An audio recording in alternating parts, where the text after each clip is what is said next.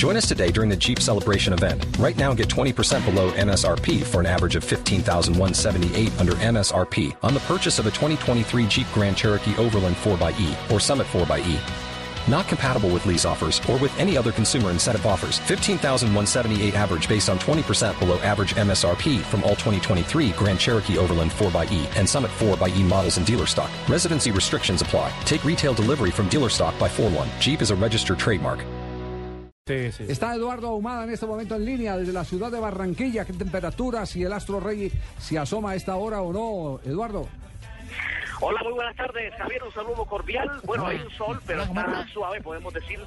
Eh, se puede caminar por las calles de Barranquilla, una brisa agradable, eso sí, eh, que tal vez eh, calma un poco el calor que hace en la ciudad, una hora perfecta para caminar y para empezar a gozar del carnaval. de ¿Qué velocidad lleva la brisa? Usted, usted de la nueva generación. ¿Quién ha sido considerado el mejor narrador de, de- de- o- y comentarista del deporte barranquillero en todos los tiempos? Bueno, el, el mejor narrador de todos, Edgar Perearias. El campeonísimo Edgar Perea, sí. Edgar Pereira. Sí. Sí. Y como periodista deportivo, sin duda que Fabio Poveda Márquez. Fabio Poveda. Usted más atrás de, de- de- de Tomasito Barraza no se acuerda, ¿cierto o no? Bueno, de Barraza Manotas. Tomasito Barraza, tal vez Chelo de Castro, un maestro. Mm, Claro que Sí. sí. ¿El del piano o cuál? No, el papá. Ah, el Chelito, papá. No, el papá, el papá. de Castro. El papá de Chelito. Sí, sí, papá. Ajá. Sí, el, el, el columnista no- del, del Heraldo. Sí, yo como figura no tengo sino al Chelito, al pianista.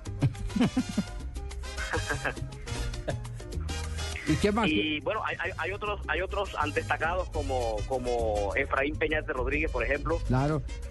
Lao y Joao Eh, Herrera también, que fueron eh, parte de una generación Sí. periodística muy interesante en emisora Correcto, Atlántico. que hoy, hoy es Claro. notario en Soledad y está también otro periodista como, bueno, ya un poco más joven, diríamos nosotros. Sí. Ya se me eh, hizo el último.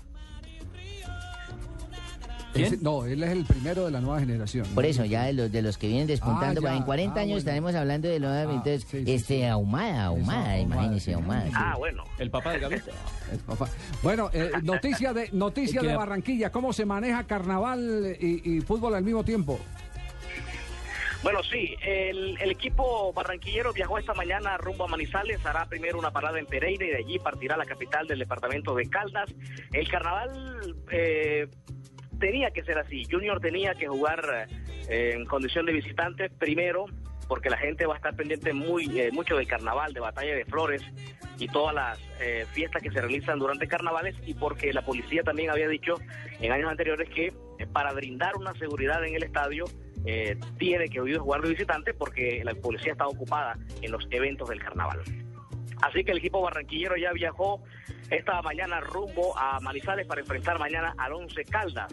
El equipo barranquillero presentaría solamente un cambio en la titular. Estará Brainer García como volante de marca en reemplazo del jugador Luis Narváez.